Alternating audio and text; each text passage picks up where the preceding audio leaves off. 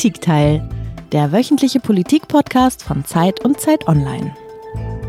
Willkommen beim Politikteil, dem politischen Podcast von Zeit und Zeit Online. Ich bin Marc Brost, Politikchef der Zeit hier in Berlin und ich bin heute ganz alleine. Also jedenfalls bin ich heute der einzige Moderator, was insofern ganz lustig ist, weil wir uns letzte Woche ja noch ganz sicher waren, dass Heinrich Wefing diese Ausgabe moderiert und wir nur noch nicht wussten zusammen mit wem. Und jetzt hat sich herausgestellt, dass Heinrich immer noch in Urlaub ist, Jana Grabitz, mit der ich sonst moderiere, auch in Urlaub ist und Tina Hildebrand, mit der ich letzte Woche aushilfsweise moderieren durfte, gerade auf dem Weg in den Urlaub ist. Also bin ich der allerletzte, der übrig geblieben ist aber dafür auch der Erste, der ganz alleine moderieren darf. Und damit haben wir heute in der 19. Folge unseres Podcastes eine Premiere. Ein Gast, ein Thema, eine Stunde, darum geht es auch heute wieder. Und ich freue mich sehr, dass ich eine Kollegin von mir befragen darf über etwas, das dieses Land noch das ganze Jahr beschäftigen wird. Ach, was sage ich, bis weit in das Jahr 2021 hinein. Es geht um eine ganz einfache und gleichzeitig eine ganz große Frage. Wer folgt eigentlich auf Angela Merkel und was folgt auf sie? Was folgt auf sie und was folgt auf ihre Politik? Die Antworten darauf wird Mariam Lau geben. Sie ist Politikredakteurin bei der Zeit, beobachtet für uns sehr eng die CDU. Sie hat auch ein Buch geschrieben über die letzte deutsche Volkspartei und sie ist ganz nah dran an den Kandidaten. Hallo Mariam. Hallo Marc. Mariam, zu Beginn unseres Podcasts steht ja immer ein Geräusch und wie alle meine Gäste hast auch du was mitgebracht, äh, das dich ganz persönlich mit dem Thema verbindet, über das wir heute sprechen. Hören wir doch mal rein.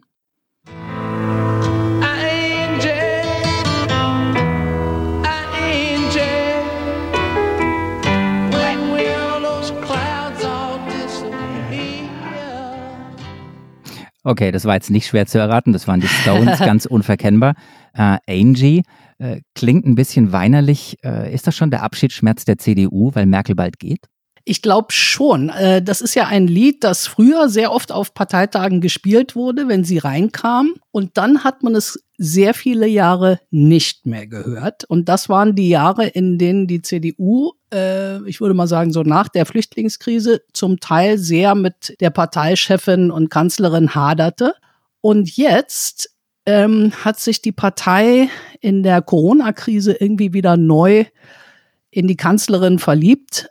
Plötzlich ist sie wieder äh, die Garantin des Erfolgs und plötzlich wird allen klar, oh oh, sie wird nicht mehr da sein. Wir werden ganz allein sein. Wir werden uns ganz neu erfinden müssen. Und ich glaube, das ist vielen, wird das jetzt gerade erst klar und deswegen diese wehmütige und genau oh darüber möchte ich mit dir sprechen, über das Wehmütige, über darüber, ähm, was der CDU äh, gerade klar wird. Ich will mit dir über die CDU sprechen, über die Zeit nach Merkel und darüber, wer das Land demnächst regiert. Und jetzt könnte man ja denken, boah, langweilig, das ist Parteipolitik, Machtfragen und außerdem ist mir die CDU doch völlig wurscht.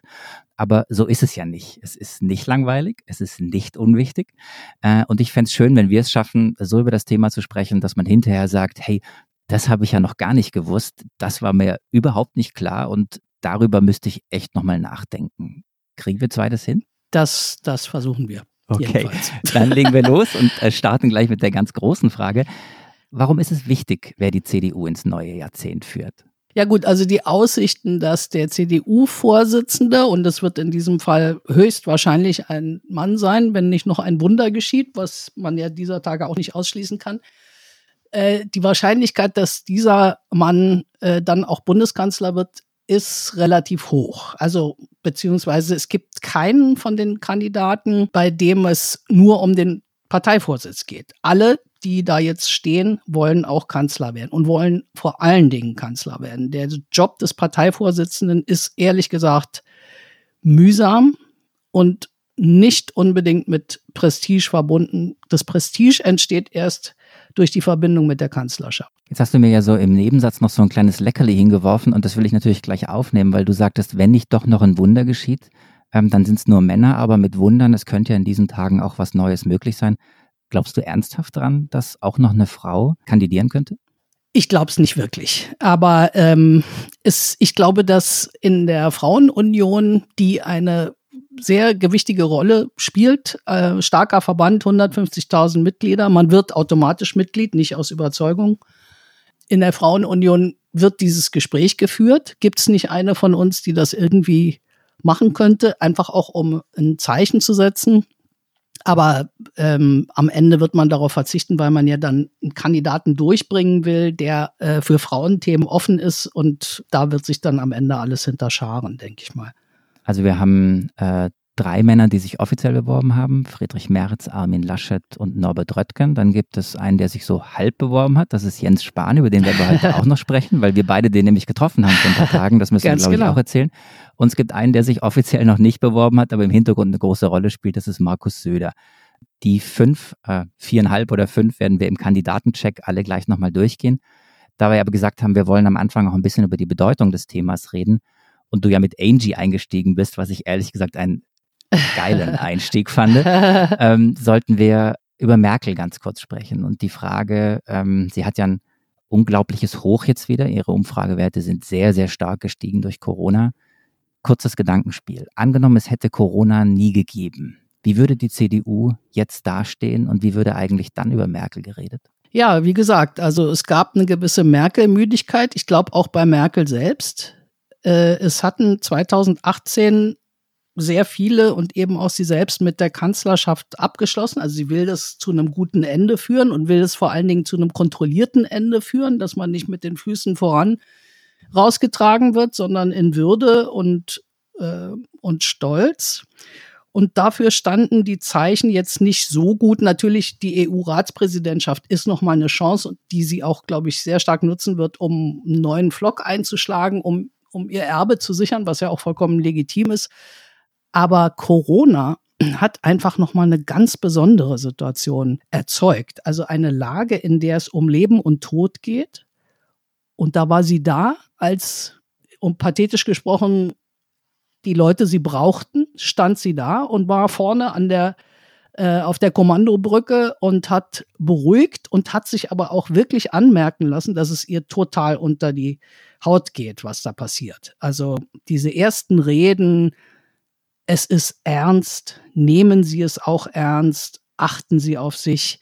Ich weiß, wie schwer das ist, an Ostern niemanden in den Arm zu nehmen. Also man hat Merkel ja noch nie so gehört. Da war plötzlich ähm, ein offener, besorgter Mensch, trotzdem natürlich noch Politikerin, aber also die Dankbarkeit, die ihr da, glaube ich, entgegengeschlagen ist, gerade im Vergleich zu anderen politischen Führern irgendwo auf der Welt, die wurde, glaube ich, nur noch übertroffen von dem Echo, das auch zurückkam. Also wie viele Stücke in der New York Times man lesen konnte, wo dann drin stand, ey, ihr habt so ein Glück. Ja, mit dieser Kanzlerin und so. Das war, glaube ich, einfach noch ein Moment. Die New York Times hat neulich geschrieben, die Deutschen haben sich wieder neu in ihre Kanzlerin verliebt.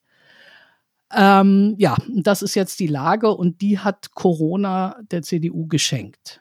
Genau, und die Frage wäre ja auch, äh, worüber würde die CDU sprechen, wenn es Corona nicht gäbe? Was wären die Themen, die die Partei umtreiben würde? Naja, also Europa, der Zusammenhalt Europas ist ein Thema für die Partei, weil die CDU sich mit, wie ich finde, relativ guten Gründen als die Europapartei sieht. Und die Partei ist ja im Zusammenhang mit Europa über einen ganz, ganz, ganz großen Schatten gesprungen oder eigentlich zwei. Also sie hat sowohl die schwarze Null aufgegeben, als auch ähm, die Vorstellung, dass niemals äh, die EU gemeinsam Geld äh, aufnehmen, Schulden machen darf. Das sind, also das kann man, glaube ich, nicht äh, hoch genug veranschlagen, was das bedeutet für die Partei. Und ähm, wenn der Laden jetzt nicht auseinanderfliegt, der europäische Laden, dann kann auch Angela Merkel und die CDU sich das ans Revers heften, ohne die Deutschen, und das wissen auch alle, hätte das nicht geklappt.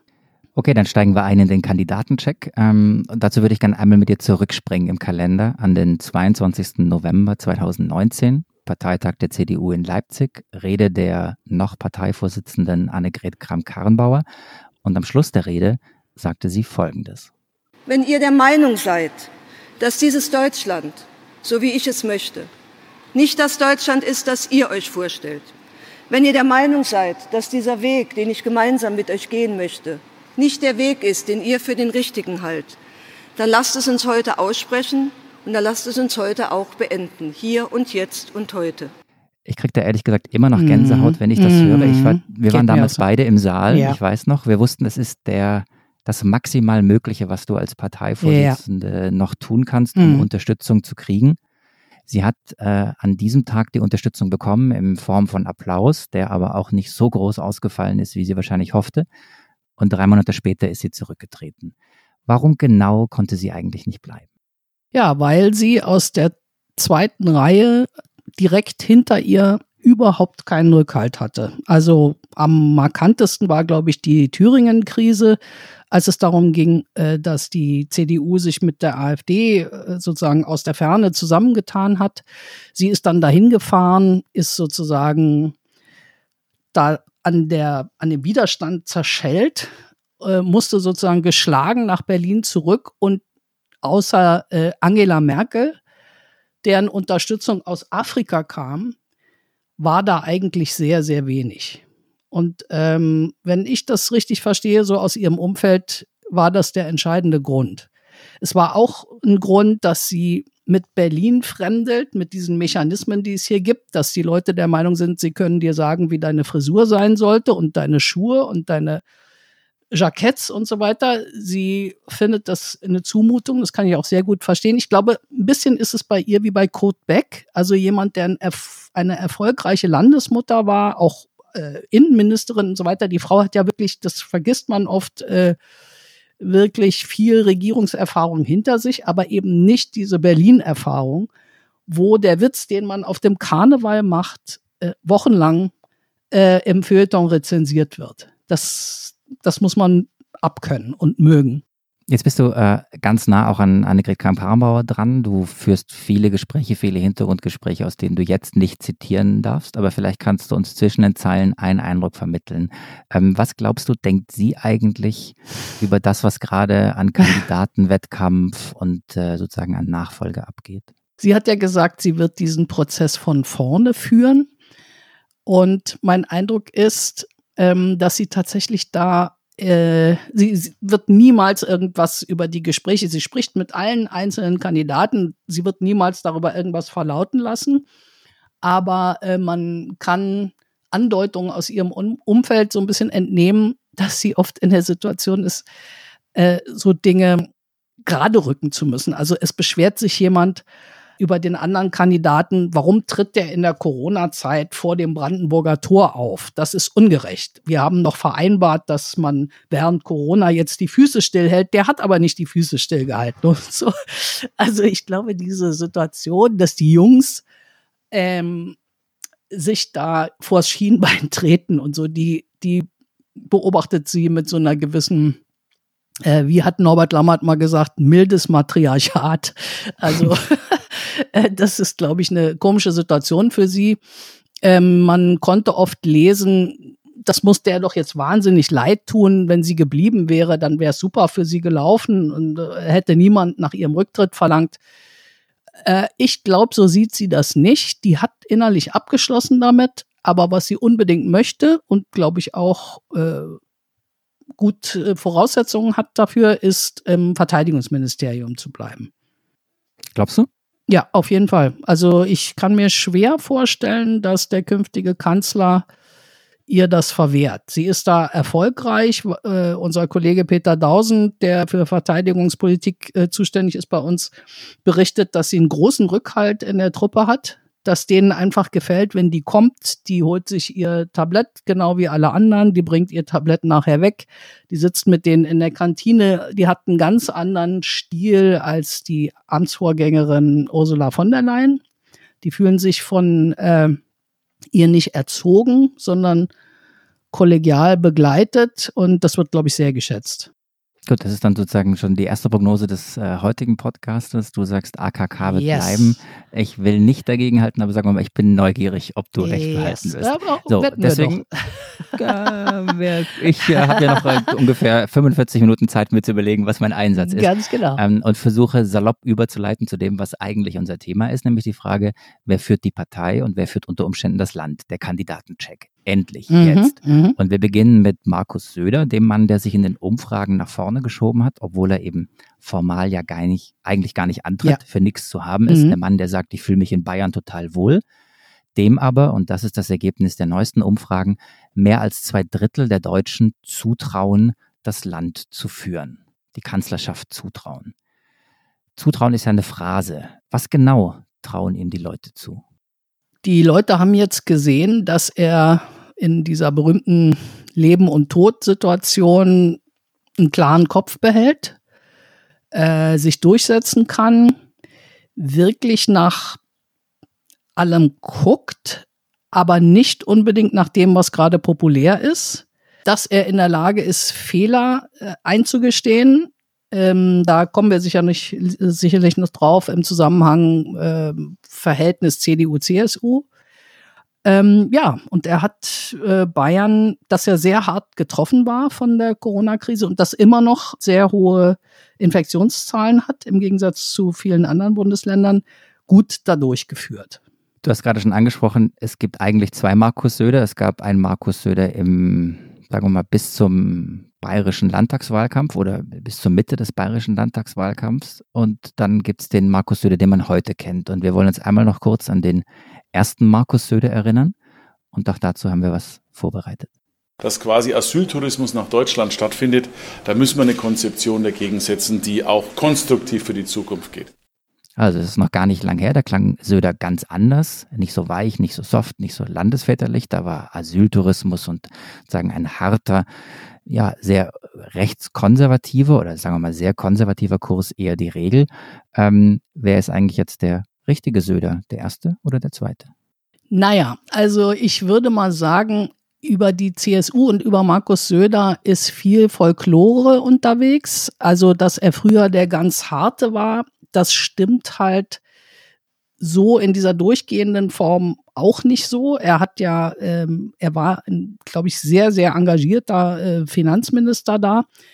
Und was diese Sache mit dem Asyltourismus angeht, dann da stimmt natürlich dran, dass das ein harter, Ressentiment geladener Begriff ist. Das ist absolut richtig. Aber man muss sich auch mal vor Augen halten, was den Bayern in der Flüchtlingskrise passiert ist.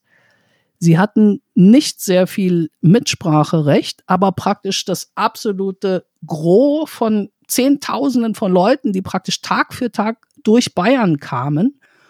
Und dann mussten die Bayern gucken, wie sie alle verteilen.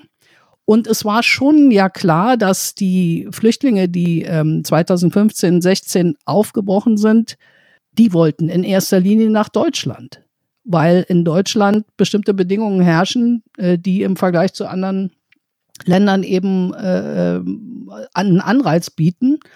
Und darauf hat er mit diesem hässlichen Wort Bezug genommen. Aber ich finde jetzt nicht, dass man es so komplett äh, ihm abschlagen kann, dass er da einen gewissen Punkt hatte. Äh, äh, überhaupt finde ich, es wird jetzt immer so getan, die, die CSU hat Merkel in der Flüchtlingskrise auflaufen lassen. Das stimmt auch. Und es war absolut unmöglich, wie sie sich verhalten haben. Vor allen Dingen, dass die, die, der Gang vor das Bundesverfassungsgericht, das, ähm, das war absolut, hat der AfD einen Ho Hochflug äh, beschert. Aber umgekehrt muss man eben auch sagen, dass Merkel dahin gefahren ist und im Grunde signalisiert hat nach Bayern, ihr kriegt von mir gar nichts. Und das hat, finde ich, auf beiden Seiten äh, so eine Dynamik erzeugt, die aus der dann schwer rauskommen war. Jetzt muss man der Wahrheit halber auch sagen, Erst die schlechten Wahlergebnisse von 2018 haben Markus Söder eines Besseren belehrt. Das ist richtig. Also kurz vorher, die, Umfragen waren schon schlecht und kurz vorher hat er umgeschaltet und hat ähm, angefangen, sehr hart gegen die AfD äh, zu argumentieren, so einige Wochen vorher. Da war es natürlich zu spät. Das hätte man sich früher überlegen müssen. Aber man muss eben auch sagen, das tun sie jetzt. Die CSU läuft im Land rum und sagt, wir haben einen riesen Fehler gemacht. Auch Söder. Wir müssen, wir hätten das ganz anders angehen müssen. Und das führt eben äh, dazu, dass er im Augenblick in den Umfragen vorne liegt, wenn es um die Frage geht, äh, wem trauen die Deutschen die Kanzlerschaft zu. Äh, Nochmal das Wort zutrauen. Wir waren gerade dabei, so ein bisschen diese Phrase zu mhm. dechiffrieren. Ähm, es ging darum, was die Leute ihm zutrauen. Was kann Markus Söder? Was bringt er mit, das den anderen fehlt? Mir ähm, fällt immer wieder ein, dass der ja der Sohn eines Maurers ist und sich da hochgekämpft hat, äh, glaube ich mal Jura studiert hat. Übrigens Journalist war wie auch Armin Laschet. Also das finde ich auch eine interessante Konstellation, dass von drei Bewerbern zwei journalistische Erfahrungen haben. Das sind ganz neue Perspektiven für uns beide. Ganz genau. Also aus uns kann noch was werden, ein bisschen was. Äh, ähm, was der, glaube ich, kann, ist wahnsinnig hart arbeiten. Von morgens bis abends jeden winzigen Stein umdrehen und ähm, Hände schütteln, Leute besuchen. Der sein Biograf Roman Deininger erzählt immer die Geschichte von dem kleinen Ortsverein, äh, Ortsverband, ähm, wo er sich, wo er eingeladen war zu einem Fest und dann gesagt hat, ach, kann ich vielleicht den Bieranstich machen, den, den, das Fass anstechen? Dann haben die gesagt, öh, wir haben kein Fass. Und dann sagt er halt, dann bringe ich eins mit. Äh, also er inszeniert von A bis Z und ich äh, finde, es ist schon ziemlich verblüffend, mit welcher Selbstironie, also welcher bayerische Ministerpräsident kommt als Marilyn Monroe. Das ist schon, das ist schon allerhand. Ja, hätte es bei Strauß nicht gegeben, sagen wir Das mal so. hätte es bei Strauß nicht gegeben. Ja, also diese Bereitschaft zum Hintergründigen und, und ambivalenten, also das finde ich schon allerhand. Ich habe ihn mal begleitet, so auf einer, auf einer Tour äh, vor, dem, vor dem Wahlkampf noch. Der kann schon ganz gute Witze über sich machen. Ja, das ist ja nicht das Schlechteste, wenn man über sich lachen das kann. Das ist nicht das Allerschlechteste. Trotzdem äh, geht es ja darum, ganz ernsthaft Politik zu machen und vor allem eben ja auch ganz ernsthaft dann zu überlegen, wo will dieser Mann eigentlich hin? Er kokettiert ja öffentlich damit. Oh, vielleicht ist es gar nicht kokett, dass er sagt, ich bin dort, wo ich hingehöre. Ich äh, will das Amt mhm. des bayerischen Ministerpräsidenten. Das wollte ich immer. Jetzt habe ich es und damit ist auch gut. Und gleichzeitig haben wir eben diese Umfragewerte. Also ja. Hand aufs Herz. Will er Bundeskanzler werden, ja oder nein? Es ist halt so, dass ihn jetzt alle dahin drängen. Und man denkt sich natürlich auch, irgendwas muss an mir ja dran sein, wenn diese Leute alle der Meinung sind, und wie oft bekomme ich so eine Chance eigentlich?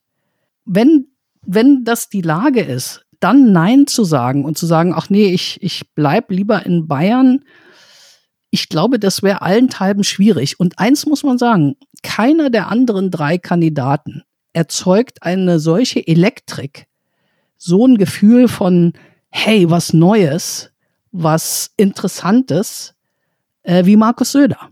Alle anderen sind irgendwie für alle, selbst für ihre eigenen Anhänger mit einem gewissen Makel behaftet. Da kommen wir noch hin. Söder ist das auch, eben weil er ein Bayer ist und weil das ganze bayerische Geschäftsmodell ja kaputt gehen würde, wenn ein Bayer Bundeskanzler würde. Dann kann der bayerische Ministerpräsident nicht mehr in Berlin auftreten und sagen, äh, so geht es nicht und ich brauche jetzt hier die A9, äh, den A9-Ausbau und so weiter. Ähm, das stimmt alles. Und ich hätte das auch nie für möglich gehalten, dass, dass er das, dass er damit so äh, kalkuliert, wenn mir, mir neulich nicht jemand aus der CSU gesagt hätte, ach, wissen Sie, so bayerisch ist ja der Söder gar nicht. Ist nicht so bayerisch wie, äh, wie Stoiber oder Strauß. Und wenn das aus der CSU kommt, und zwar aus oberen Kreisen der CSU, dann äh, würde ich sagen, wird da schon sehr, sehr ernsthaft drüber nachgedacht. Und, und also, ich meine, überleg mal, ja, die, diese Zustimmungsraten, die wegzuschmeißen und jetzt zu sagen, nee, ich bleib in München, schwierig. Gut, das muss man ja wirklich auch historisch fast einordnen. Also diese Zustimmungsraten gab es weder bei Franz Josef Strauß Ganz noch genau. bei Edmund Stoiber. Das sind ja die Ganz beiden genau. CSU-Kanzlerkandidaten, der dies äh, in der Geschichte der Bundesrepublik gab. Beide sind so dann auch gescheitert. Stoiber ja recht knapp, aber gescheitert. Ähm, was damals, glaube ich, ja viele CSU-Politiker zur Überlegung gebracht hat, dass man eben als bayerischer Ministerpräsident vielleicht im eigenen Land erfolgreich sein kann, aber irgendwie nicht bundesweit wählbar ist. Ne? Es gab immer das Bonmot, ähm, nördlich von, von Frankfurt, mhm. in Hessen, Niedersachsen, äh, Schleswig-Holstein, da wählt man äh, keinen Bayern. Ist das so? das ist immer die Rede von dem Weißwurst-Äquator, äh, hinter dem man es nicht schaffen kann. Das Problem bei Söders Kandidatur, die ihm ja von der CDU angetragen werden müsste, ist, dass die CDU jetzt anders als bei Strauß und Stoiber sehr gut dasteht. Und da sagen natürlich viele Leute in der CDU, Moment mal, wir stehen super da und geben in einer stark, äh, aus einer Position der Stärke die Kanzlerkandidatur der CSU? Das kann ja wohl nicht wahr sein. Also auch bei Leuten, die ihm das zutrauen, also nicht nur zutrauen, sondern die sich das gerade zu wünschen, wird dieser Punkt gesehen. Schwierig aus so einer Position raus. Aber das würde, wenn ich dich richtig verstehe, bedeuten, dass die Chancen auf die Kanzlerschaft Söders minimal sind. Tja, es gibt ein Nadelöhr, wie ich mir das vorstellen kann. Und da, das, wenn man sich das anguckt, merkt man, wie verstrickt und kompliziert die Lage ist. Nur, wenn Armin Laschet zurückziehen würde, also weder Laschet noch Merz noch Röttgen würden, ja, bei Röttgen weiß ich nicht, aber Merz und Laschet würden auf gar keinen Fall Söder die Kanzlerkandidatur antragen. Beide absolut undenkbar. Würden sie nicht Warum? tun. Warum? Doch, weil sie einfach selber werden wollen. Sie wollen selber Kanzler Gut. werden. Das ist der ganze wir, wir Witz. kommen sozusagen auf die, äh, auf die einzelnen Typen kommen wir noch, aber Kommen wir das ist noch. ganz entscheidend an dieser Stelle zu Ja. sagen, also die wollen das auch. Die Gut. wollen das auch. Aber der Mann, der sich mit Armin Laschet zusammengetan hat, in einer Situation, als er noch nicht wissen konnte, dass jetzt Corona kommt, Jens Spahn, der Bundesgesundheitsminister, der ist jung genug und sozusagen schwach genug, äh, in Anführungsstrichen, um das zu tun. Um zu sagen, jawohl, Markus Söder wird unser Kanzlerkandidat in Klammern und ich dann beim nächsten Mal. Ja, ich mache dann bis dahin, was weiß ich, die Führung der Fraktion und trete dann beim nächsten Mal an. Das wäre die einzige Möglichkeit, die ich im Moment sehe, dass das klappt mit Söder als Kanzler. Anders geht es nicht. Jetzt hast du ja ganz elegant hingeleitet zu dem äh, heißesten Gerücht, das es im Augenblick in Berlin gibt. Man könnte auch sagen, es ist der heißeste Scheiß, Mhm. äh, nämlich die Frage, ähm, versucht Spahn aus dem Team Laschet rauszukommen und wie könnte ihm das gelingen?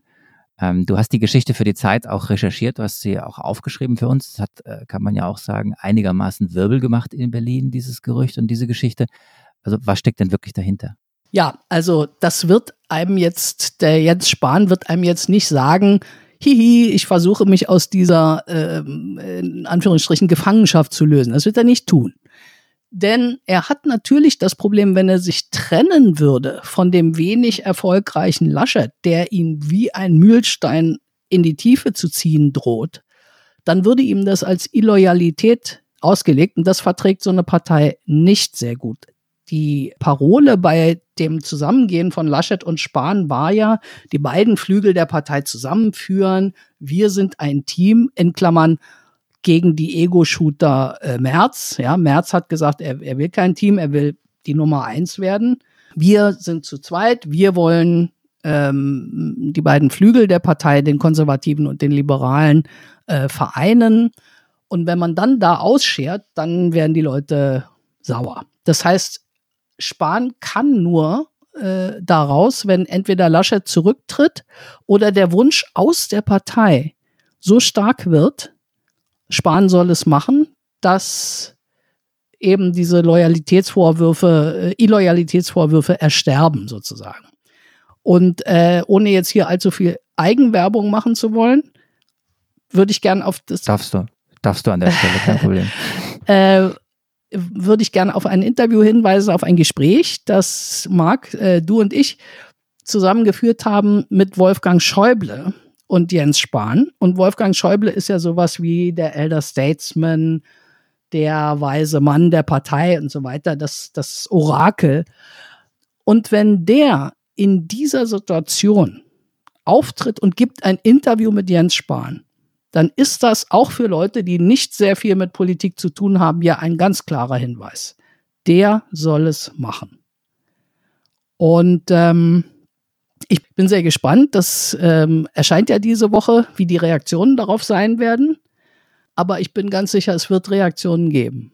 Aber nochmal, ein Wie, also einen vorgefertigten Weg, wie Jens Spahn das Team Laschet äh, verlassen kann, den gibt's nicht. Den gibt's nicht. Aber ich finde, es gibt eine sehr heftige, sehr intensive Suchbewegung.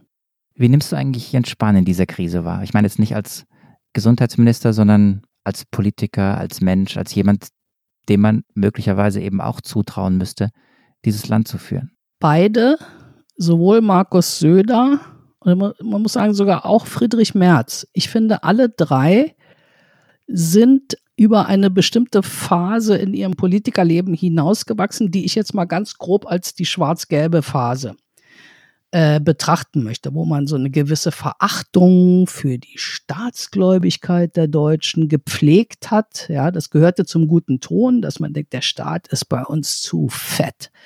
Der mischt sich überall ein, das wollen wir nicht und so weiter. Und diese Phase ist ganz gründlich vorbei. Und wenn die vorbei ist, dann macht das was mit Politikern. Also die Abkehr vom Staat als jemand, der sein Exponent ist, bedeutet ja immer so eine Art Selbstverzwergung und Selbstverleugnung. Und Gesundheitsminister zu sein in einer Situation, in der es echt Leben kosten kann, was du entscheidest, belehrt einen, glaube ich, noch mal ganz anders, was es heißt, auch ein erwachsener Mann zu sein, wenn ich mal so pathetisch werden darf. Also sich um Leute zu kümmern, Verantwortung zu haben. Das ist nicht einfach dieses frivole, äh, ja, wie, wie Margaret Thatcher mal gesagt hat, äh, es gibt keine Gesellschaft. Ja, es gibt nur, es gibt nur Einzelindividuen oder so. Das, da kommt man in so einer Situation, wo man praktisch Leben retten muss, wächst man da, glaube ich, sehr schnell drüber raus. Und das sehe ich bei allen. Also ich habe mit Friedrich Merz mal telefoniert, nachdem der seine Covid-Erkrankung überstanden hatte. Der hatte ja, war ja krank. Ne?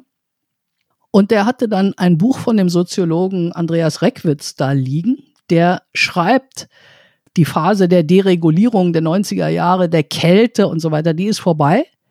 Wir brauchen jetzt einen Staat, der schützt. Und diese Formel hört man bei allen, die äh, damals schwarz-gelb waren. Und ich finde, dass die, und auch äh, Markus Söder, bei denen auch, also die CSU war ja immer sozialer als die als Teile der CDU. Aber ähm, ich finde, du kannst eben auch eine persönliche Veränderung beobachten. Also der Spahn ist in dieser Krise äh, über sich rausgewachsen. Einfach im Sinne von, für wen bin ich verantwortlich? Wer, um wen muss ich mich kümmern? Wir sind ja immer noch beim Kandidatencheck und wir sind immer noch bei, bei Jens Spahn und Spahn hat in dieser Krise einen, einen, sehr ehrlichen Satz gesagt, auch einen ungewöhnlichen Satz für einen Politiker. Es war vor einiger Zeit im Bundestag. Ähm, hören wir mal rein, was er genau gesagt hat. Bei einem was anderem bin ich ausdrücklich Ihrer Meinung und das will ich auch grundsätzlich zu anderen Debatten, äh, etwa auch gerade zur Maske und anderem sagen, äh, dass wir miteinander wahrscheinlich viel werden verzeihen müssen in ein paar Monaten. Weil wir noch nie, ja, Sie mögen lachen, ich will es trotzdem mal sagen, noch nie in der Geschichte der Bundesrepublik und vielleicht auch darüber hinaus in so kurzer Zeit unter solchen Umständen mit dem Wissen, das verfügbar ist und mit all den Unwägbarkeiten, die da sind, so tiefgreifende Entscheidungen haben getroffen werden müssen. Das hat es so noch nicht gegeben. Wir werden einander viel verzeihen müssen, hat er gesagt. Und er hat damit auch sich gemeint, dass man ihm viel verzeihen muss. Und das ist ja wirklich ein nachdenklicher mhm. Satz. Das ist ein ehrlicher Satz mhm. für einen Politiker. Und Trotzdem ist ihm dieser Satz auch in den Medien, aber auch durch Kollegen mehr oder weniger gleich um die Ohren geflogen. Warum eigentlich? Ich habe das nicht so wahrgenommen als um die Ohren fliegen, mehr so ein Aufmerken, weil das ja ein Ton ist, den man nicht sehr oft hört. Und also was hat Spahn sich vorzuwerfen? Eine Sache ist, es gab Pandemiepläne in den Schubladen, niemand hat sich drum gekümmert. Es gab zu spät Beatmungsgeräte, es gab zu spät Masken. Er gehörte zu denjenigen mit dem RKI auch, die am Anfang noch gesagt haben, relativ harmlos, vielleicht eine etwas schwerere Grippe und so weiter. Ich persönlich finde nicht, dass das irgendwas ist, was man ihm vorwerfen kann, weil diese Dinge einzuschätzen, was da passiert jetzt gerade, das war echt schwer. Und äh, wenn Virologen da ihre Meinung ändern. Wie soll ein Politiker aus dem Münsterland wissen, was da auf ihn zukommt? Also die Erwartung finde ich ein bisschen zu hoch gesteckt. Ich wollte äh, jenseits sozusagen der, der Gesundheitspolitik und den, den Entscheidungen, die er bei Corona getroffen hat, noch auf was anderes raus. Tatsächlich auf die Frage, wie wird er gesehen ähm, und wie wird er auch dargestellt? Mein Eindruck ist, ich weiß nicht, wie, wie es dir geht, dass es Politiker gibt, von denen es häufig eine sehr vorteilhafte Darstellung gibt, sowohl äh, in der Beschreibung als auch bei den Fotos, ähm, die tendenziell eher einen Fehler zu viel machen können ähm, und sie eigentlich immer irgendwo was gut haben. Sowohl Robert Habeck. Sowohl in, äh, und das hast du jetzt gesagt, ähm, sowohl unter den Bürgern als auch äh, unter den Journalisten. Und bei Spahn, glaube ich, ist es ein Tick anders. Er wird sehr kritisch gesehen. Ähm, er wird sehr kritisch dargestellt. Jetzt haben wir ja auch Sachgründe, über die man reden kann. Aber irgendwas stimmt da noch nicht ganz. Was ist das Problem von Jens Spahn? Also das Problem hängt mit dieser sch schwarz-gelben Geschichte zusammen, äh, dass er eine Zeit lang eben so Sprüche gemacht hat. Ähm, die Abtreibungspille ist keine, ist kein Smartie. Ähm, man kann auch von so und so viel Hartz IV gut leben. Äh, also es gab irgendwie so ein paar Sprüche, wo ich der Meinung bin, er hatte da jeweils im Grunde was ganz Richtiges beim Wickel, aber es war kulturell ein totaler Affront, wie er es gesagt hat, dass sich überhaupt jemand ähm, an solche Themen ranmacht, also zum Beispiel, wo in Berlin Englisch gesprochen wird und so weiter statt Deutsch. Und ähm, ich finde, das fällt so ein bisschen auf die Medien zurück. Es gab ja sogar T-Shirts, auf denen steht, lebe so, dass es Jens Spahn nicht gefällt. Dass Jens Spahn nicht einverstanden wäre oder irgendwie so. Gibt's T-Shirts, kannst du dir kaufen. Und für mich ist das so ein bisschen Teil von einer politischen Folklore, die wir mal überwinden sollten und mal versuchen sollten zuzuhören, was sagt der eigentlich. Gleichzeitig glaube ich, dass Jens Spahn so ein bisschen Schwierigkeiten hat, seine authentische Stimme zu finden, weil er eben so vielen verschiedenen Ansprüchen genügen will. Er will irgendwie der Konservative sein, er will gleichzeitig der schwule Mann sein, der offen hier einen Salon äh, unterhält mit seinem Mann, der auch für eine gesellschaftliche Liberalisierung eintritt, gleichzeitig äh, also gegen den Islam muss man auf der Hut sein und so weiter. Und, und diese verschiedenen Botschaften haben dazu geführt, dass man immer denkt, wo ist eigentlich der echte Spahn? Wo ist der eigentlich? Wie ist der eigentlich? Und die Frage bin, kannst du nicht beantworten. Die Frage kann ich nicht beantworten. Ich, ich bin nicht sicher, ob ich den wirklichen Jens Spahn mal gesehen habe. Aber andererseits frage ich mich auch, ob eine Öffentlichkeit darauf eigentlich ein Recht hat. Das ist ja so ein bisschen die Frage, die sich bei Markus Söder auch immer stellt. Ne? Ist der jetzt eigentlich, ist das jetzt der echte Söder oder nicht? Und irgendwie frage ich mich langsam, vielleicht ist das so ein bisschen egal. Hauptsache, die machen ihre Arbeit gut. Ob ich dabei echt bin oder nicht, wir sind ja auch nicht immer echt so. Ne? Ist ja vielleicht auch oft ganz gut, wenn man nicht alles. Also jetzt sind wir gerade ganz echt. Wir sind sozusagen ganz, ganz, ganz echt. Bisschen müde ja. vielleicht, aber ansonsten ja. total echt tief drin im Gespräch. Ähm, dann reden wir über Laschet. Das ist der dritte Kandidat und zu Beginn des Kandidatencastings und zu Beginn des Wahlkampfs eigentlich derjenige, vor dem man gesagt hat, er hat die größten Aussichten, CDU-Vorsitzender werden. Der Mann ähm, führt oder ist Ministerpräsident von Nordrhein-Westfalen, ein bevölkerungsreiches, wichtiges Bundesland, äh, ein, äh, weil er es ja auch schon eine ganze Weile macht, auch ein erfahrener Ministerpräsident aber es funktioniert nicht. Und wir hören auch hier mal rein. Wir haben einen O-Ton von Armin Laschet vorbereitet. Anders als in Thüringen, auch in Niedersachsen oder anderen Orten, auch in Nordrhein-Westfalen, werden wir für den gesamten Kreis Gütersloh einen Lockdown verfügen. Ja, da geht es um Gütersloh, da geht es um Schweine, da geht es um Tönnies und um eine Geschichte, die ihm dann tatsächlich um die Ohren geflogen ist, denn ähm, das mit dem Lockdown kam nicht gut an. Der Corona-Ausbruch bei Tönnies war auch äh, politisch verschuldet, weil man zu lange weggeschaut hat. Und danach tauchte die Frage auf, wäre Armin Laschet jemand, der das Land gut durch die Krise führen kann, wenn er schon in NRW Schwierigkeiten hat, äh, die Krise zu managen. Wie siehst du Armin Laschet und wie beurteilst du das was da gerade vorgeht. Also ich finde, du hast vollkommen recht, dass man darf den auf gar keinen Fall unterschätzen. Also das ist jemand, der viele Niederlagen weggesteckt hat und der diesen sehr schwierigen Landesverband dort, also erstmal der SPD dort die Macht weggenommen hat in NRW, das ist ja total entscheidend. Die CDU ist inzwischen die Arbeiterpartei. Es gibt mehr Arbeiter in der CDU als äh, in der SPD. Ähm, anteilig und das ist nicht zuletzt das Verdienst von Armin Laschet. Der hat ein Kabinett da aufgestellt.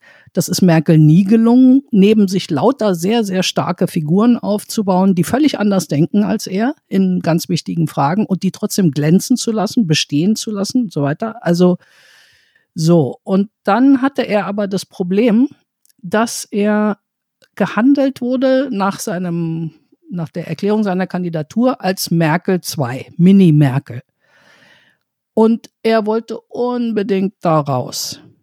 Das versteht man ja auch. Er wollte nicht als Fortsetzung gesehen werden und hat deshalb in einer, wie ich finde, wirklich illoyalen Weise suggeriert, im Kanzleramt würde die Verletzung von Grundrechten, wie sie am Anfang der Corona-Krise nötig war, nicht so richtig ernst genommen und auf die leichte Schulter genommen. Und ich finde, es ist eine Sache zu kritisieren, ihr habt zu früh die Schulen zugemacht, was er ja auch getan hat, oder äh, ihr habt den Synagogen vorgeschrieben, dass sie keine Gottesdienste machen dürfen, seid ihr eigentlich wahnsinnig geworden. Er hat das anders gemacht. Er hat mit Synagogen und Kirchen und äh, ähm, Moscheegemeinden gesprochen, hat um freiwillige Regelungen gebeten. Es ist eine Sache, das zu kritisieren, aber man darf nicht so tun, als wenn die Bundesregierung, das ist ja der Fehler, den die CSU in der Flüchtlingskrise gemacht hat, als wenn die Bundesregierung, die eigene Bundesregierung, Grundrechte verletzt. Aus Spaß an der Tollerei. Ja, das ist ein, ein, sehr hartes Urteil, weil du ihn im Grunde jetzt als Opportunist äh, beschrieben hast oder als jemand, der, sagen wir mal, Na, verbal über die Stränge ja, geschlagen hat. Illoyal. Ähm, aber ja. Illoyal, ja, illoyal, ja. gut. Äh, illoyal ist auch, auch ein mhm. hartes Urteil. Ähm, aber jetzt lass uns einmal die Perspektive drehen und kurz überlegen, warum würde es dem Land besser gehen, wenn Laschet das Land regierte und nicht Merz oder Röttgen? Ja, Laschet, wie gesagt, ist auch in seinem Wirken äh, konsensorientierter. Der will, der will das ganze Schiff beieinander halten. Das ist nicht der Impuls, den Merz als erstes hat und auch nicht der Impuls, den Röttgen als erstes hat. Und das finde ich ist eine sehr starke Seite. Das ist ja, liegt ja auch so ein bisschen im Wesen der CDU, das zu tun. Ähm, und der gibt sich um diesen Punkt, gibt er sich wirklich Mühe. Das will der. Und das ist wichtig für Deutschland in der aktuellen Lage, dass der Laden nicht auseinanderfliegt. Dann gehen wir beim Kandidatencheck zu Kandidat Nummer vier oder drei, je nachdem, äh, ob man Spahn jetzt mitzählt und, äh, und Söder so richtig äh, mitzählt. Also wir gehen auf jeden Fall zu Friedrich Merz über. Mhm. Wichtiger Mann, weil er schon mal angetreten mhm. ist und gegen AKK damals äh, relativ knapp, ehrlich gesagt, gescheitert ist. Ähm, und wir hören auch da rein, was Friedrich Merz im Augenblick zu sagen hat. Das ist eine Maßnahme, die vielleicht für den Augenblick richtig ist, um äh, den Betroffenen aus der größten Schwierigkeit herauszuhelfen. Aber man muss sehr genau darauf achten, dass das nicht das gesamte System der Transferleistungen und der Sozialversicherungsleistungen durcheinander bringt. Also auf Zeit ja, mit Vorsicht und Skepsis, aber auf Dauer ist das nicht die richtige Lösung. Es muss auf Dauer dieses alte Thema wieder neu beleuchtet werden. Das Lohnabstandsgebot muss eingehalten werden. Sobald es wieder Jobs gibt, müssen diese Leistungen auch wieder auf das frühere Maß, und das war ja auch nicht schlecht, zurückgeführt werden. Also worüber, worüber Friedrich Merz hier spricht, ist das Kurzarbeitergeld. Mhm. Ähm, und er verwendet Worte, die äh, wir beide noch kennen aus den 2000er Jahren fortfolgende. Da ist Lohnabstandsgebot, Sozialleistungen, Sozialstaat. Mhm. Das ist so ein bisschen der Sound des alten Friedrich mhm. Merz, äh, den wir eben aus diesen Reformjahren noch kennen. Auch hier die Frage einmal umgedreht. Warum würde es dem Land gut tun, wenn Merz Kanzler wäre? Also ich glaube, dass dieser Satz, den er auch gesagt hat, alle Leistungen müssen auf den Prüfstand ehrlich gesagt Sozialleistungen. Ehrlich gesagt ist er ja nicht falsch. Natürlich müssen sie das. Also ein Kanzler, der sozusagen eine blinde Garantie gibt, der Staat fängt euch egal, was ihr tut oder so, das kann nicht im Interesse der Gesellschaft sein. Aber es wirkt natürlich in, in einem, es wirkt wie ein Gegensatz zu dem, was du uns vorhin geschildert hast, dass die Partei insgesamt mhm. äh, ein neues Staatsverständnis ja, hat, dass sie in dieser Krise auch andere ja, Dinge ja. getan hat. Insofern wirkt er ein bisschen wie aus der Zeit. Ja, das stimmt. Merz fällt tatsächlich oft, wenn er gerade vor seinen Leuten, vor den Wirtschaftsverbänden äh, im Siegerland oder so redet, äh, fällt er in den alten Jargon zurück. Er hat aber auch gleichzeitig, ähm, eben, das habe ich glaube ich vorhin schon mal erwähnt, diesen Reckwitz gelesen und bemüht sich zu sehen, was an seiner Position vielleicht falsch war. Und Merz gehört auch zu denjenigen für meinen Geschmack, die von Folklore eingehegt sind und ähm, es echt schwer haben, daran vorbeizukommen, dass er als alter weißer Mann, der irgendwie nicht versteht, dass seine Zeit äh, gekommen ist, ähm, dasteht. Und ich finde, so ist der nicht. Also der ist natürlich, äh, der gehört irgendwie äh, in die 90er Jahre. Er war lange jetzt nicht in der Politik. Er hat irgendwie manchen Schuss nicht gehört. Das stimmt alles. Aber ähm, der ist trotzdem jetzt auch kein Ignorant oder ist kein Idiot. Also so kommt das manchmal rüber. Das ist schon auch jemand, da würde das Land nicht vor die Hunde fahren, wenn der jetzt Kanzler würde und der wäre auch nicht der eiskalte Neoliberale, der alle über die Klinge springen lässt. Was er nur findet, ist eben, Sozialleistungen müssen effizient sein und müssen sich irgendwie rechtfertigen. Das ist nicht alles so also carte blanche. Das der Meinung kann man schon sein, finde ich. So, und dann kommen wir zum, zum letzten Kandidaten im Kandidatencheck. Das ist derjenige, den irgendwie alle ganz nett finden und der trotzdem in den Umfragen ganz, ganz, ganz mhm. hinten ist oder jedenfalls also weit mhm. abgeschlagen. Ähm, das ist Norbert Röttgen, sehr eloquent, kann gut reden, telegen, kommt ganz gut an und ist trotzdem chancenlos. Warum? Also, du hast das jetzt so schnell dahin gesagt, kommt gut an, kann gut reden. Das ist ja eine, sagen wir mal vorsichtig, nicht so wahnsinnig verbreitete Fähigkeit in der CDU. Und wenn man sich daran nochmal erinnert, an diesen ersten, er war ja der erste Kandidat, der äh, aus der Deckung gekommen ist.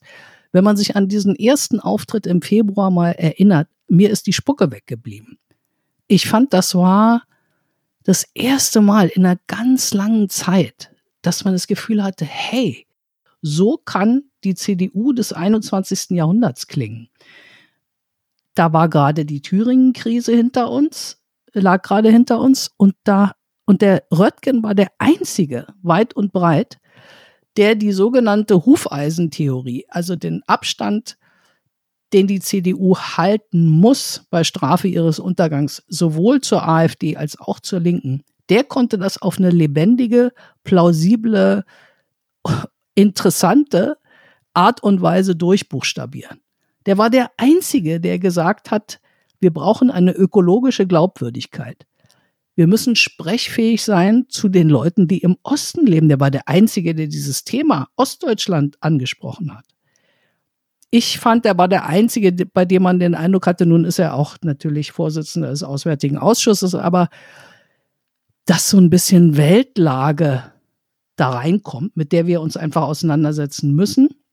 Zugleich finde ich, hat er sich sehr gut abgesichert und äh, über Themen wie Flüchtlinge und so weiter offen gesprochen. Also da wollte er nichts vermauscheln und so. Er ist ja, tritt ja an für den liberalen Flügel und so, hat jetzt auch für die Frauenquote sich ausgesprochen. Aber schau mal, Mariam, jetzt, jetzt, das finde ich jetzt übrigens auch ganz schön an unserem Gespräch. Also wir reden jetzt nicht nur über Sieg oder Niederlage und wir vergeben nicht nur Haltungsnoten, sondern du, du beschreibst Röttgen ja. inhaltlich und ja. du äh, sozusagen erklärst uns, dass dieser Mann eigentlich ja. was zu sagen hat. Und trotzdem, jetzt kommen wir auf Sieg oder mhm. Niederlage, weil wir ja. eben über eine Kandidatur sprechen.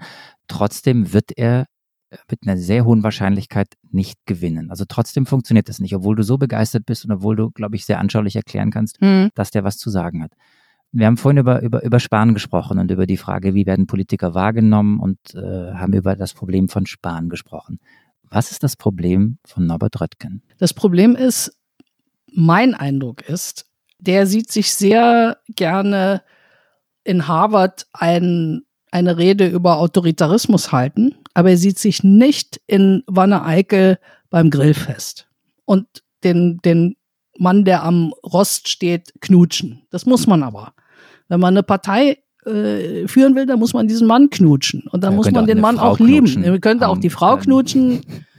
Äh, der Röttgen verfügt auch über wahnsinnig viel Selbstironie, aber die, über die ist er schon mal gestolpert, weil er auf die Frage, ob er 2012 bei einer Niederlage äh, im Ringen um das Ministerpräsidentenamt in Nordrhein-Westfalen, Herr Röttgen, wenn Sie das verlieren, würden Sie trotzdem in die Opposition gehen in NRW, gesagt hat, ach, hm, ich glaube eigentlich nicht. Ich müsste da schon Ministerpräsident werden. Und das hat ihm den Hals gebrochen. Also dieses, der, das Problem von Röttgen ist das mangelnde Commitment. Man könnte hm. auch sagen, da fehlt es an Liebe so ein bisschen. Man, man muss hm. schon so ein bisschen Liebe verströmen, wenn man so eine Partei führen will.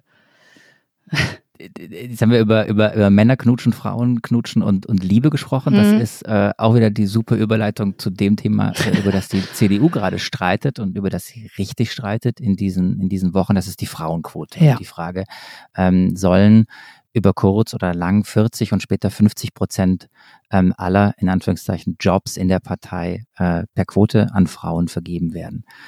Es gibt großen Streit darüber. Hat die CDU ein Problem mit Frauen oder haben Frauen ein Problem mit der CDU? Sowohl in der Nachkriegszeit als auch in den letzten Jahren waren Frauen der Großteil der Wählerinnen der Partei. Also es gibt ein großes strategisches Interesse, die Frauen für sich zu gewinnen. Und was ja echt merkwürdig ist, ist, dass die Tatsache, dass da Merkel und äh, Kramp-Karrenbauer und von der Leyen, also wirklich starke Frauen, starke Magneten an der Spitze der Partei waren, nicht dazu geführt hat, dass haufenweise Leute, Frauen in die Politik gegangen sind. Also die Zahlen im Bundestag zum Beispiel werden eher schlechter als besser. Das heißt, äh, Quoten sind der CDU wirklich wesensfremd. Das ist, das ist äh, wie ein Kropf oder ein, äh, irgendwas Scheußliches. Es geht jetzt aber nicht mehr anders. Also es ist sozusagen zur Existenzfrage geworden, dass die Frauen nicht nur sich nicht abwenden, sondern dass man mehr davon gewinnt. Ich finde Quoten auch unangenehm. Das ist ähm, wirklich so eine Art letztes Mittel. Aber in dieser Situation ist die Partei eben solche letzten Mittel anwenden zu wollen. Interessant ist auch, dass ja nicht nur alte weiße Männer polemisieren gegen die Frauenquote, sondern durchaus auch Frauen, äh, speziell junge Frauen. Und ich finde, äh, wir haben ja heute ein Urteil des thüringischen Landesverfassungsgerichts gegen die Parität, äh, die Thüringen allen Parteien vorgeschrieben hat, was ich auch absurd finde. Also warum soll eine Partei da hat die AfD zu, äh, geklagt, wie ich finde auch zu Recht. Es kann doch nicht ähm, die Regierung den Parteien vorschreiben, wie sie ihre Listen aufstellen. Es geht doch nicht. Finde ich. Also mit anderen Worten, ich finde, es gibt gegen die Quote auch Einwände, die jetzt nicht einfach nur die Privilegiensicherung alter weißer Männer sind, sondern man kann auch aus sehr guten liberalen Gründen ähm, dagegen argumentieren. Aber äh, ich glaube, es ist Konsens, dass ähm, die CDU da ein Problem hat und echt was tun muss. Wir haben auch hier zwei ähm, Einspieler vorbereitet, ein Argument pro Quote und eins äh, dagegen. Jetzt weiß ich ehrlich gesagt nicht, in welcher Reihenfolge, aber wir lassen uns mal überraschen wir und reden dann. Man hört es gleich, glaube ich. Ich glaube auch. Wir hören mal rein. Aber aller Voraussicht nach wird es ein Mann werden. Deshalb ist die Frage sehr berechtigt, was kommt jenseits dieser Spitzenebene? Und da sehe ich noch sehr, sehr viele Männer und wenige Frauen. Äh, wir haben kein Problem, wir haben eine Herausforderung und der stellen wir uns. Und die, äh, der Kompromissvorschlag der Kommission, ähm, der gibt viele Antworten und Hinweise. Und wenn wir diesem Papier folgen würden, dann werden wir bis 2025 eine andere Basis haben. Wir werden damit Frauen die Möglichkeit geben, teilzuhaben und wir werden äh, Frauen Lust machen, in unserer Partei mitzuarbeiten. Wenn unsere Bundeskanzlerin weiblich ist, wenn eine Reihe von Ministerinnen weiblich ist, äh, wir aber trotzdem keine nennenswerte Veränderung bei den Anzahl von Frauen in der Mitgliedschaft erleben, dann darf man doch mal schon die Frage stellen, was soll am Ende eine Frauenquote bewirken, außer dass Frauen möglicherweise leichter in bestimmte Führungsfunktionen unserer Partei kommen. Nochmal, die eigentliche Frage, die wir uns als Union stellen, ist die, sind wir für die Zukunft richtig aufgestellt? Mit unserem Programm, mit unseren Leuten, mit unserem Image, mit unserer Außenwirkung ich glaube, das ist die entscheidende Frage, die man stellen muss, wenn man sich als weltoffene Partei darstellen will. Für Migranten, für junge Leute, für Frauen wie für Männer. Wenn man, wenn man beide Frauen hört, sowohl auch das Argument pro Frauenquote als das dagegen, dann muss man ja sagen, irgendwie an beiden Argumenten ist was dran. Auf mhm. der einen Seite ist die CDU in der Mitgliederstruktur heute eine männliche Partei und wurde trotzdem ja von vielen Frauen gewählt. Und es stimmt das Argument, ähm, dass die Partei insgesamt sich überlegen muss, was sie eigentlich sein will, wie offen, wie liberal, wie bunt, wie, wie sie einfach das Konservative äh, definiert. Ähm, dieser Streit, der muss jetzt ausgetragen werden, der wird ausgetragen bis hin zum Parteitag, an dem es ja. zur Abstimmung kommt. was glaubst du, wie wird diese Abstimmung ausgehen? Wie, für welchen Kurs entscheidet sich die CDU? Was will sie eigentlich für eine Partei sein? Ich glaube, es geht kein Weg an der Quote vorbei. Denn die Vorstellung, dass ein neuer Parteivorsitzender, sagen wir mal Friedrich Merz oder gar Armin Laschet, in die Zukunft geht mit, es bleibt alles wie es ist in der Frauenfrage, das halte ich für, es geht jetzt praktisch nicht mehr. Also die werden dort etwas beschließen müssen und da das, was wir da, was jetzt gerade vorgelegt worden ist, schon ein Kompromiss ist, dem sogar der Vorsitzende der Jungen Union Kuban zugestimmt hat, also da geht kein Weg dran vorbei. Das, äh, das muss der Parteitag beschließen. Ich sehe nicht. Das ist, Sorry. Das ist die, da Problem. Das ist die, die dritte Prognose, die du jetzt abgegeben hast. Also ich, ich habe einige Söder, Wetten offen. Söder ja. wird Kanzlerkandidat. Äh, Spahn äh, versucht äh, aus dem Team Laschet zu kommen und ähm, es wird die Quote geben. Und äh, AKK bleibt Verteidigungsministerin. Und AKK bleibt Verteidigungsministerin. Ganz genau. ähm, und ich habe mir jetzt überlegt, also wir wetten, ich halte in Ja. allen Fällen einfach mal pauschal dagegen. Okay. Und ich habe jetzt auch den Einsatz mir überlegt. Wenn äh, ich verlieren sollte, singe ich für dich live im Hauptstadtbüro Angie von den Rolling Stones. Oh, oh, das, okay, Ja? das ist Okay. mir jede Wette wert. Gut. Alles klar. So, damit äh, sind wir bei unserer Rubrik, die äh, viele Hörer von uns kennen, ähm, nämlich den Flop 5. Wir haben uns äh, den anderen Blick vorgenommen. Wir wollen äh, in diesem Podcast weg von Generalisierungen und Klischees. Wir wollen immer wieder fragen, ob man die Dinge nicht auch ein bisschen anders sehen kann, als wir sie bislang diskutiert haben. Und deshalb haben wir eine kleine Rubrik, ein kleines Format, mit dem wir diese Klischees brechen wollen, die Flop 5.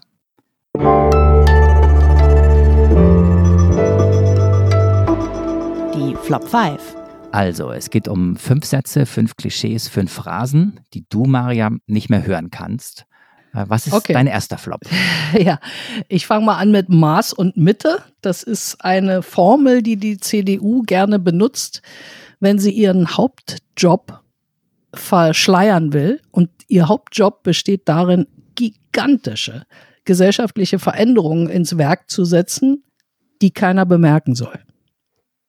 Es soll immer als Kontinuität und Maß und Mitte erscheinen. In Wirklichkeit, boing, Wehrpflicht, Kernkraft, you name it. Äh, es soll aber keiner, man will nicht als revolutionäre Partei dastehen. Dabei hat man einige auch gute Revolutionen ins Werk gesetzt. Also damit weg, finde ich. Was ist der zweite Flop?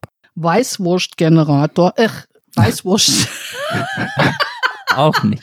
Auch nicht. Weißwurst-Äquator, sorry.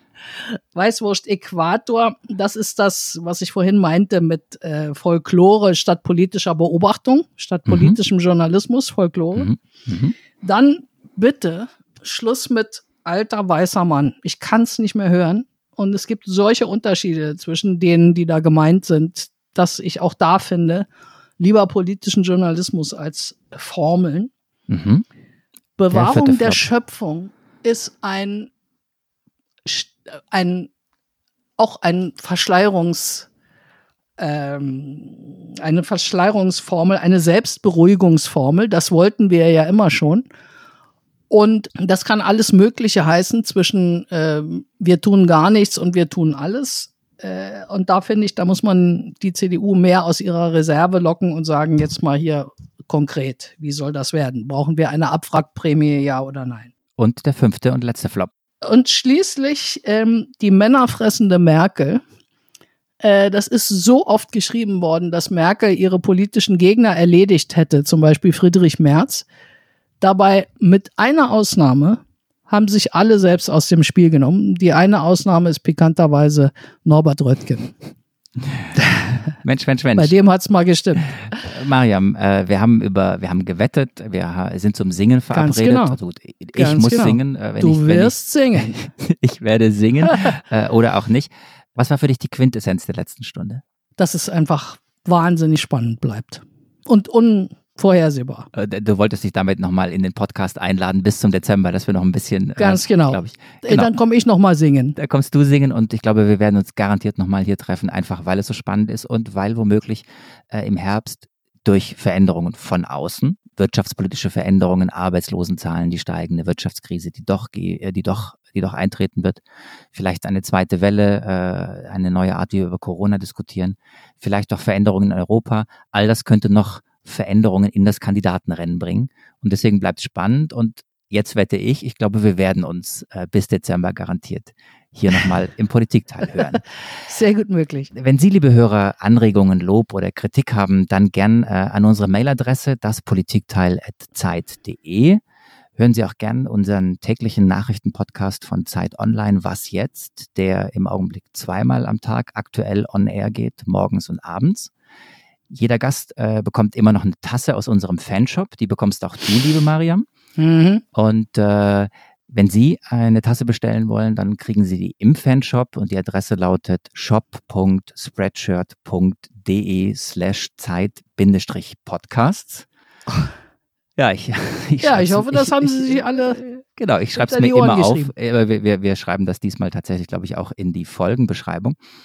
Nächste Woche ist hier wirklich Heinrich Wefing am Start. Ich habe es vorher gecheckt, dann ist er nämlich wieder aus dem Urlaub zurück und dann moderiert er alleine, weil ich mich jetzt auch auf den Weg in den Urlaub mache. Ich weiß nicht, wie lange bist du noch da, liebe Mariam? Wann, wann geht's Zwei bei Wochen. Los? Zwei, Zwei Wochen. Wochen. Gut, also mhm. vielleicht lädt er dich nächste Woche auch nochmal ein. Mal schauen.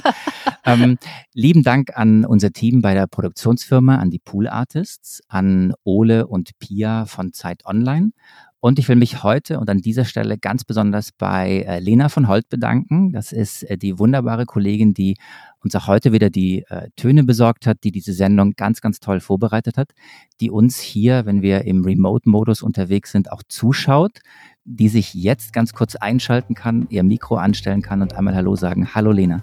Hallo Marc, hallo Mariam. hallo. Danke Lena äh, für deine Arbeit. Ich bin dann mal weg. Viel Spaß bei diesem Podcast und ich sage auf gut Schwäbisch Tschüssle, Ciaole und Goodbye.